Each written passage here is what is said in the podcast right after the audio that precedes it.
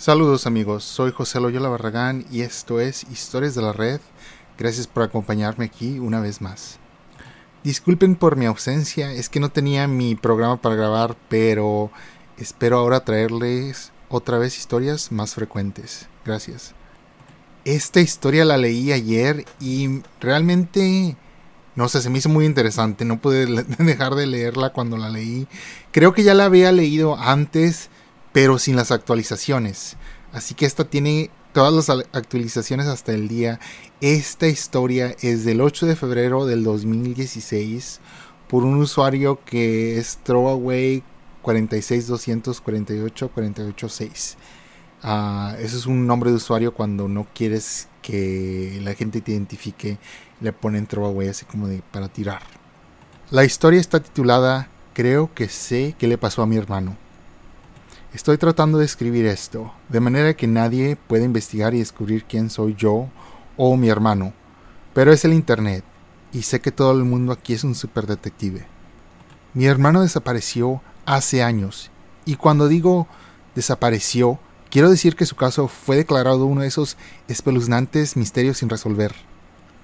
Hasta pasó por las noticias. Recuerdo muy claramente cuando mis padres estaban en la sala siendo entrevistados por nuestro noticiero local. Creo que sé qué es lo que le pasó. Yo era muy joven cuando él desapareció. Apenas si lo recuerdo, pero sí recuerdo que lo amaba mucho. Él me paseaba alrededor de nuestra cuadra en una carreta. La mayoría de los niños de su edad no lo hacían. En los días antes de que desapareciera, lo recuerdo quedándose en casa y cuidándome. Me quedé en mi habitación y jugué Nintendo 64. A lo largo del día Vino un chico, lo recuerdo, era mayor, casi de la edad de nuestro padre. Mi hermano me hacía entrar en mi habitación cada vez que escuchaba el timbre. Más tarde, después de que el tipo se iba, mi hermano me pedía que no dijera nada sobre el tipo. Como mi cerebro solo se enfocaba en los videojuegos y el postre extra a esa edad, lo acepté. No me importaba, ni comprendí la gravedad de la situación. El día antes de que él desapareciera, recuerdo que vino el tipo mayor. Estaba en la cocina y recuerdo mirar hacia arriba y verlo besar a mi hermano. Se abrazaron. No les importó que los diera. El chico mayor me saludó y yo le devolví el saludo. Luego seguí viendo mis caricaturas. Me quedé dormido en el sofá y me desperté con mi hermano susurrando afuera de nuestra casa por la puerta principal. No te preocupes, está dormido, dijo. El tipo mayor dijo algo que no pude escuchar, entonces mi hermano dijo algo que no pude entender, pero entendí las palabras visitarlos o tal vez dijo visitarlo. De cualquier manera, sé que la palabra visitar estaba en su oración. El hombre le levantó la voz y dijo que no. Luego escuché plan y ciudad. Luego me quedé dormido de nuevo. A la mañana siguiente, el día que desapareció, mis padres estaban en el trabajo. Mi hermano estaba actuando muy extraño. Recuerdo que no dejaba de mirar el reloj. Por la tarde recuerdo que me recogió y me preguntó si quería ir en la carreta. Estaba demasiado enganchado al Nintendo 64 y le dije que no. Casi me rogó y le dije que no otra vez. Luego me dijo que tenía que correr a la casa de nuestro vecino por algo. Ya ni recuerdo lo que me dijo. Dije, está bien, me recordó que no le abriera la puerta a nadie, solo mamá y a papá. Le grité, está bien, porque Super Mario me estaba poniendo de los nervios y él no estaba ayudando. Me dio un abrazo y me dijo que me quería mucho y se fue. Nunca volvió. Después de todos estos años, décadas, creo que él estaba enamorado de ese hombre. No, sé que estaba enamorado de ese hombre. Repentinamente los recuerdos se inundaron en mi mente. No estoy seguro de por qué, pero últimamente se han apoderado de mis pensamientos. No puedo dormir porque no dejo de pensar en ello. Creo que mi hermano se fue con ese hombre y se escaparon juntos, o tal vez sucedió algo peor, pero realmente no creo que ese sea el caso. En mi primer año de universidad, formé parte de un equipo deportivo que obtuvo reconocimiento nacional. Recuerdo que la foto de mi equipo estaba en ESPN, y con el nombre de nuestra universidad. unos días después recibí correo en mi dormitorio. Era una canasta de regalo. Pensé que era un regalo de mis padres, así que ni leí la tarjeta y la tiré. Y me comí los dulces, lo que contenía, pero no eran más que dulces. Eran Nerds, Jolly Ranchers, Tootsie Rolls y Hershey's. Llamé a mi papá y le agradecí por la canasta de regalo y me dijo que él no envió una canasta, tampoco mi mamá. Entonces tomé una pausa y me puse a pensar. Todos esos dulces eran lo que solía comer cuando yo era niño. Literalmente todo lo que comí durante los primeros años de mi vida fueron estos dulces. Traté de encontrar la tarjeta, pero no pude. Entonces comencé a pensar en cómo mi hermano me llevaba en la carreta a la estación de la esquina para que pudiera comprar dulces después de la cena, a pesar de que eso era un nono muy grave con mi mamá. Meses después, durante la Navidad, recibí una tarjeta de Navidad sin marcar. Lo único escrito en ella era una carita feliz. Desde entonces no he sabido nada. Nadie que yo conozca me envió esta tarjeta. Me pregunto todos los días si estará ahí afuera. Nunca le he dicho esto a nadie. Cuando la policía me preguntó qué pasó ese día, les dije que fue a lo del vecino, porque eso es todo lo que recordaba la verdad. Esto destruyó a mis padres. Mi mamá se volvió adicta a los analgésicos y mi papá ha tenido tres aventuras extramatrimoniales lo cual sé que esta tragedia no es una excusa para hacer trampa, pero seguro que no ayudó. Ha arruinado nuestra familia y tal vez mi hermano sepa lo que hizo, tal vez se arrepiente y sabe que no puede volver a casa. Pero si pudiera verlo hoy, solo me gustaría decirle que siempre es bienvenido en mi casa. Te quiero mucho, hermano. Tenemos mucho que ponernos al día. Por favor, ven a casa. Por favor. Aquí es donde termina la primera publicación de esta persona anónima. La siguiente publicación es una actualización el 12 de abril del 2016. Recordemos que la primera publicación fue el 8 de febrero. El título de la actualización es Mis padres me ocultaron a mi hermano. Nos cuenta, son las 4 pm y estoy borracho. Estas últimas semanas han sido una locura. Publiqué aquí antes. Mi hermano desapareció hace mucho tiempo. Pensé que se había escapado de casa. Para resumir, me puse en contacto con algunos detectives que nuestra familia conoce desde que mi hermano desapareció. Cuando comencé a hacer preguntas, me dijeron que mi hermano ya no estaba en ningún registro de personas desaparecidas. Cuando pregunté qué se significaba eso, me dijeron que su registro había sido eliminado por solicitud de mis padres. Así que les pregunté a mis padres, bueno, a mi papá, pero me ignoró. Mi mamá me dijo que mi hermano está vivo y bien, hasta donde ella sabe. Encontraron a mi hermano hace años, hace mucho, mucho tiempo, y descubrieron que vivía con otro hombre. Es gay, y eso disgustó a mis padres. Él intentó comunicarse con ellos, le dijeron a él que no querían tener nada que ver con él y que yo no lo recordaba y que ni quería verlo. Yo exploté. A mis padres no les molestó. Odian sinceramente a mi hermano por lo que es, por ser gay. Lo mantuvieron en secreto toda mi puta vida. Mi hermano se perdió el nacimiento de su sobrino, se perdió mi boda, graduaciones, todo, solo por mis padres, me mintieron he podido obtener un número de teléfono e información de contacto de los oficiales de policía. Mi hermano lo dejó todo abierto por si alguien de nuestra familia quería contactarlo. Aún no tengo el valor para llamarlo. La dirección que tengo para él está al otro lado del maldito país, pero está vivo, mi hermano está vivo. Estoy borracho como la mierda en este momento porque no puedo lidiar con nada de esto. No he hablado con mis padres en semanas y no planeo volver a hablar con ellos, no por lo que me han hecho a mí a mi hermano. Esto es real y sucedió, sucedió, está sucediendo ahora mismo. No sé cómo procesar esto en lo absoluto. Mis padres me hicieron creer que mi hermano estaba muerto o secuestrado para siempre, cuando en realidad solo se escapó y cuando quiso volver lo repudiaron. Estoy jodidamente llorando ahora mismo. ¿Cómo pudiste?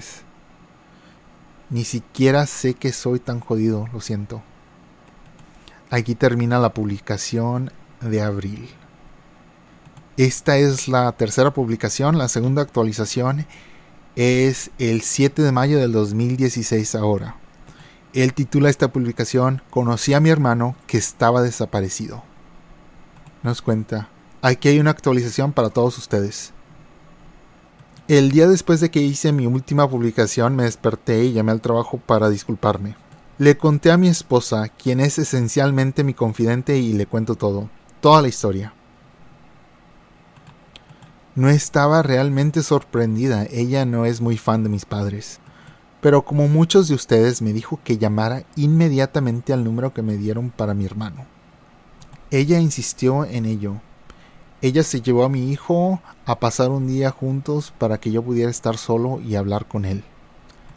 Marqué el número unas siete veces antes de presionar el botón de llamar. Empezó a sonar y colgué. Luego me frustré conmigo mismo y volví a marcar. Sonó y sonó y contestó el correo de voz. Era la voz automática, no la de nadie más. No dejé un mensaje de voz, pensé que todo era ridículo. Le llamé a mi esposa y le dije que volviera a casa y ella se negó hasta que yo hablara con alguien al otro lado del teléfono.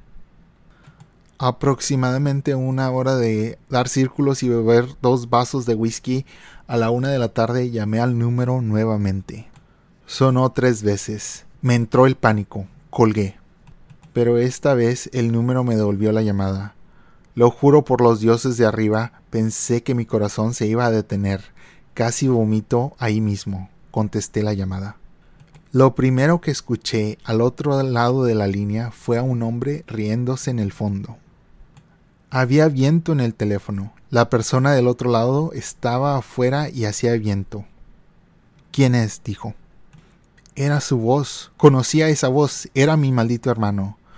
Mi hermano, quien se había ido durante toda mi vida. Me tapé la boca con mis manos temblorosas y me quedé sentado allí. Seguía preguntándome quién era. La voz del fondo estaba tratando de hablar por encima de él. Me colgó.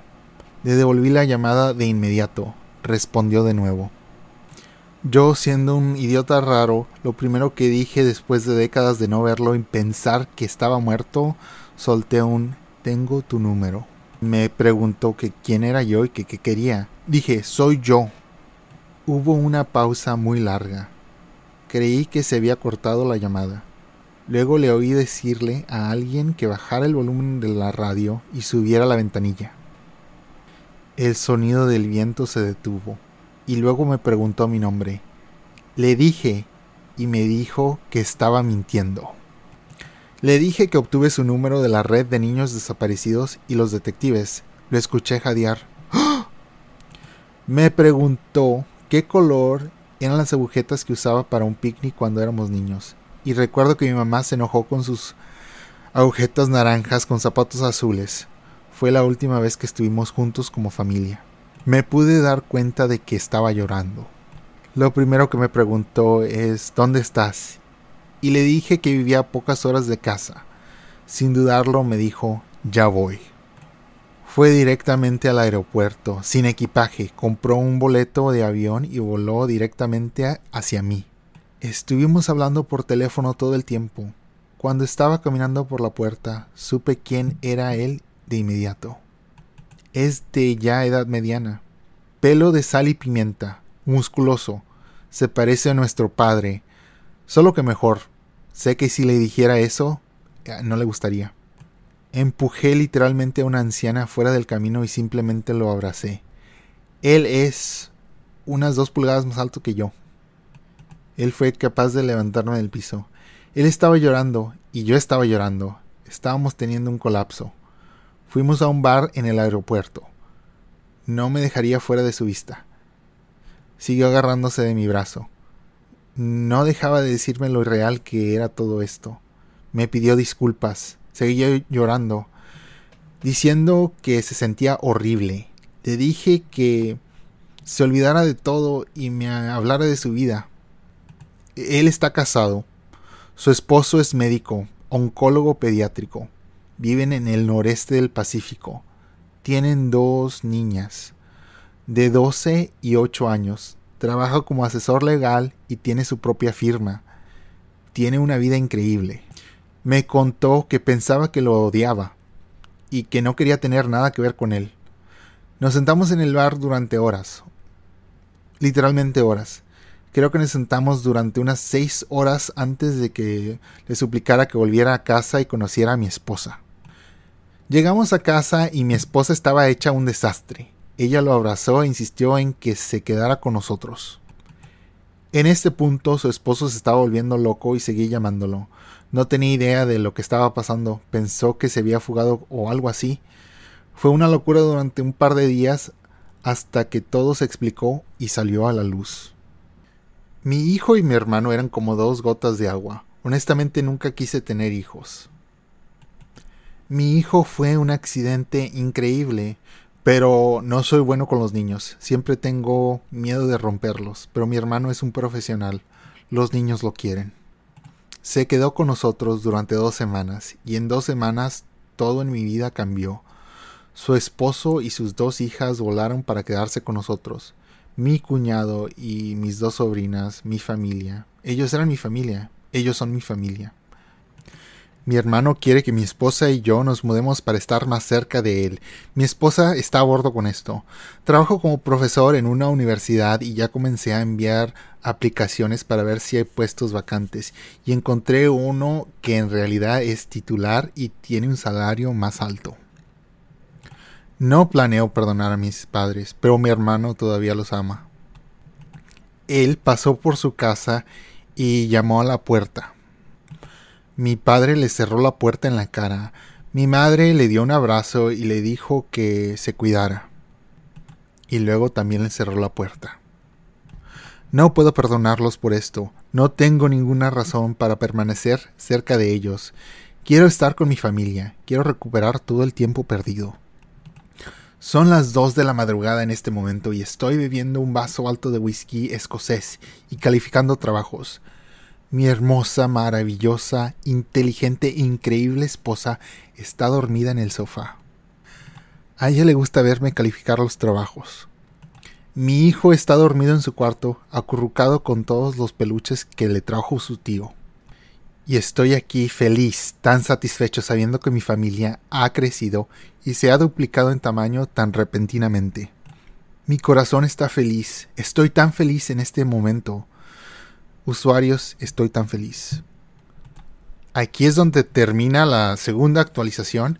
Ahora vamos a la tercera y creo última actualización de este individuo. Sí. Tercera actualización, 21 de noviembre del 2016. Título, Mi nueva familia y seguir adelante. Hola a todos. Hace unos meses publiqué un aviso de que había conocido a mi hermano el cual mis padres habían repudiado y no me dijeron. Ahora aquí estoy, publicando una actualización más de seis meses después. Gracias a todos por todo hasta ahora.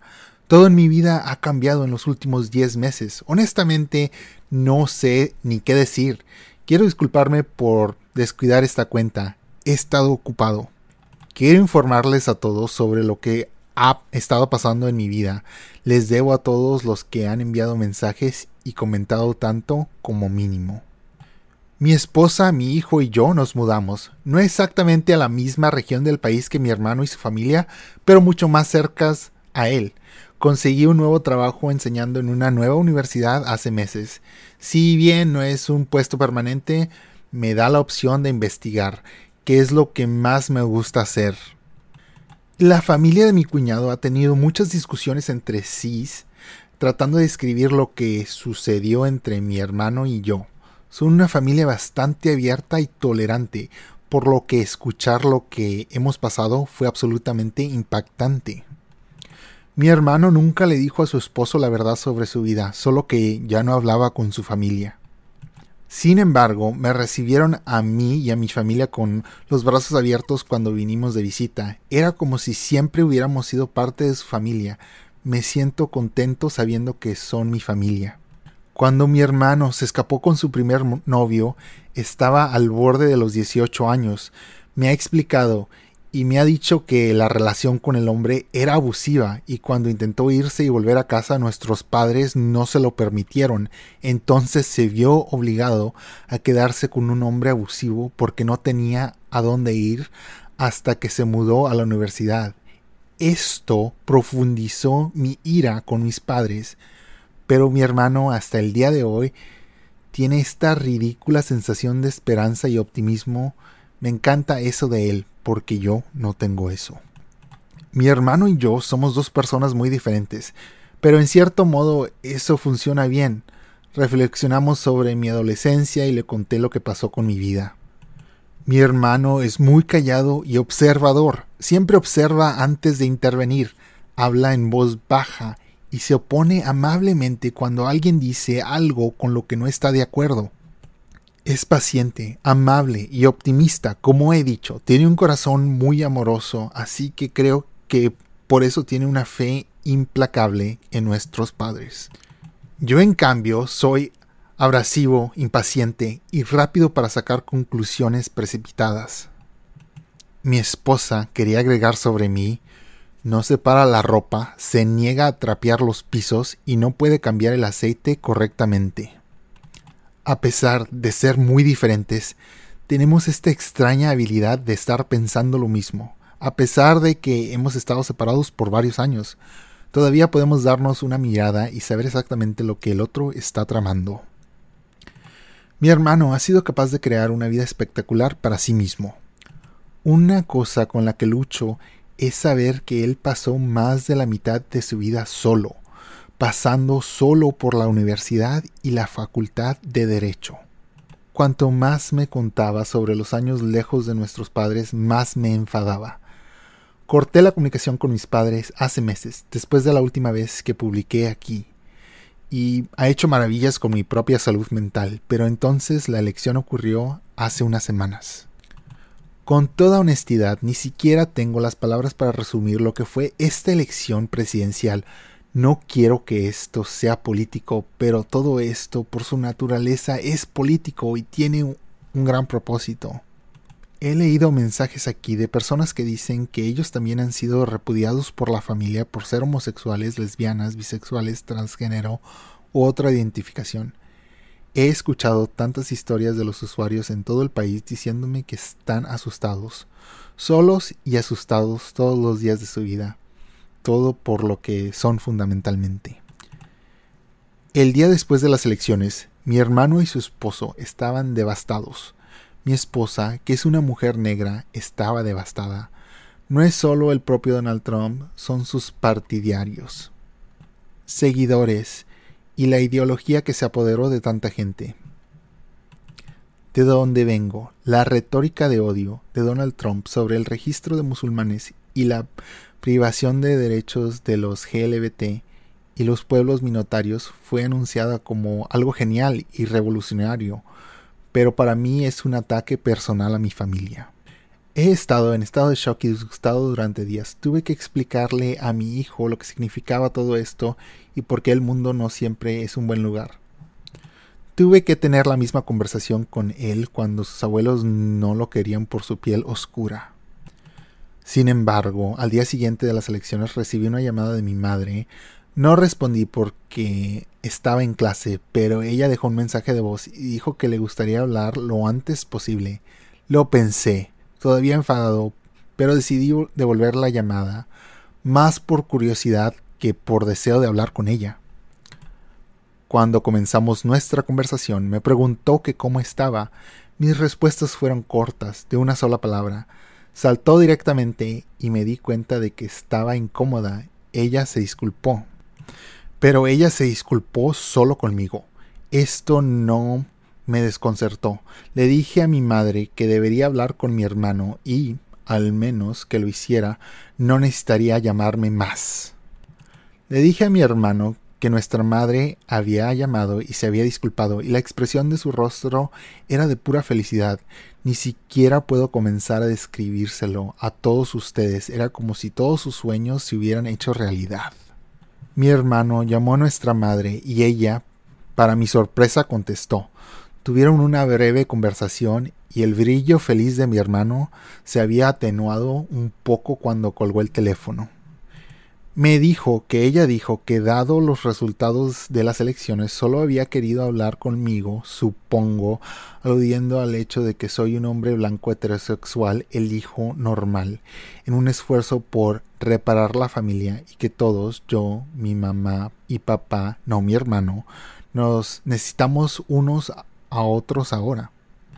También Continuó diciendo que no aprueba lo que hace mi hermano, pero que había leído sobre su estilo de vida y recomendó una terapia de conversión. Mi hermano terminó la llamada con un tono muy amable. Lo siento, mamá, pero no puedo hacer eso. Te amo. Buenas noches. Creo que mi hermano se ha quebrantado estas últimas semanas y la esperanza y el optimismo que naturalmente lo lleva a través de su vida se han erradicado. Está enterrado en el trabajo, e ignora cualquier discusión sobre nuestra familia. Mi esposa es consejera y normalmente evita aconsejar a personas con las que no trabaja, pero me dijo que lo único que puedo hacer por mi hermano en este momento es estar ahí para él y nunca dejarlo solo otra vez.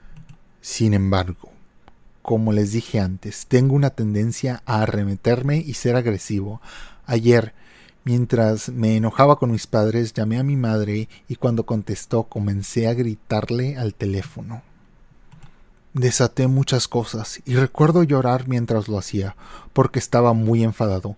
Le dije cuánto daño le hizo a mi hermano, su hijo, y cómo puso en peligro su vida, todo por su ideología. Le dije lo injusto y molesto que es que ella y mi papá le hagan esto a sus hijos, a mi hermano, que eso es criminal y que deben de ser castigados. Cuando terminé de gritar iba a colgar porque ella milagrosamente no lo había hecho durante los últimos diez minutos, pero ella me interrumpió y en voz baja dice suena crecido, maduro. Mi madre reconoció la existencia de mi hermano con esa breve frase. Luego continuó Lo siento mucho, déjame hablar con él, ¿de acuerdo? Pero no lo hice, colgué y luego bloqueé su número. No sé qué quería decir, pero me temo que es algo que podría dañar aún más a mi hermano. Actualmente nos estamos quedando con él para las vacaciones de acción de gracias. Mi opinión en este momento es esta. Mi esposa y mi cuñado están sentados en el piso de la sala tratando de armar un estante de Ikea. Mi hijo está a mi lado viendo caricaturas y les dice a su madre y a su tío cada vez que hacen ruido. Y mi hermano está en la cocina lavando platos.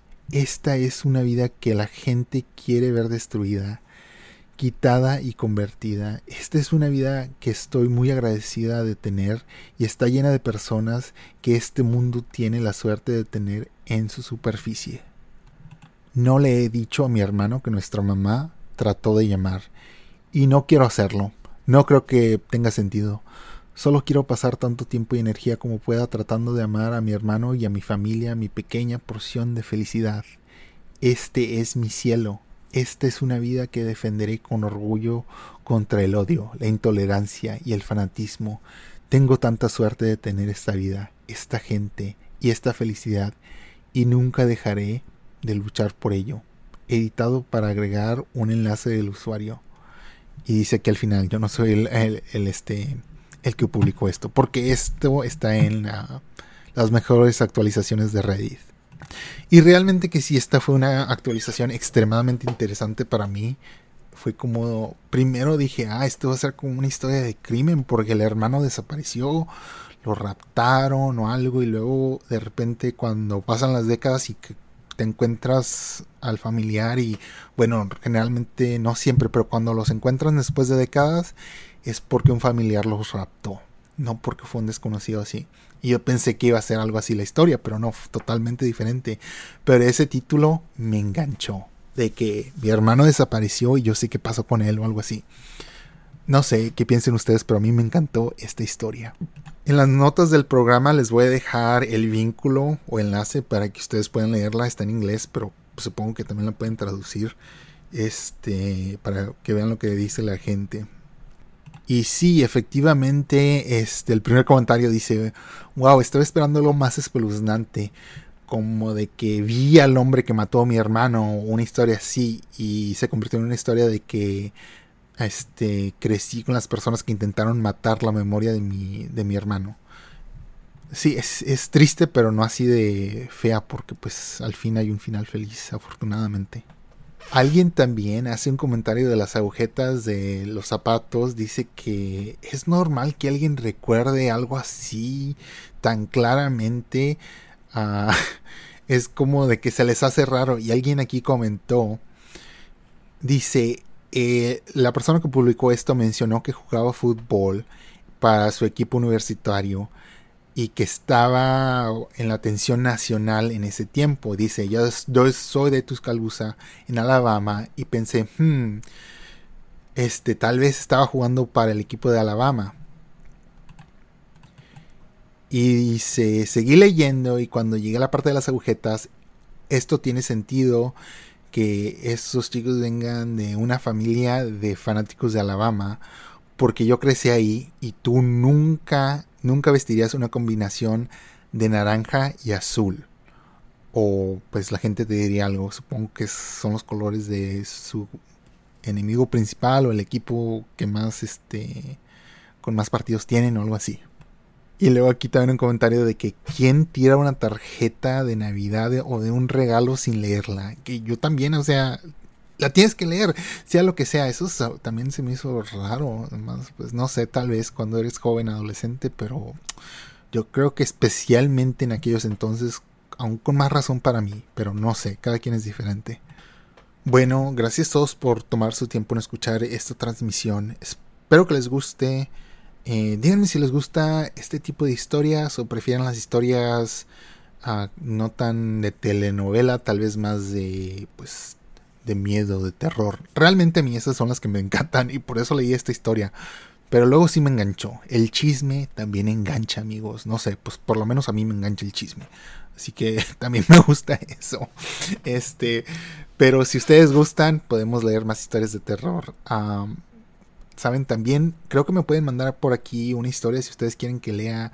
Está bien si está en inglés, yo puedo usar un traductor o a veces nada más las leo y no sé si a veces como que sienten que me trabo es porque las estoy traduciendo así como las estoy leyendo.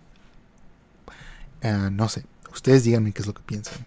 Otra vez, muchas gracias por, por tomarse su tiempo y los veo aquí muy pronto. Hasta la próxima.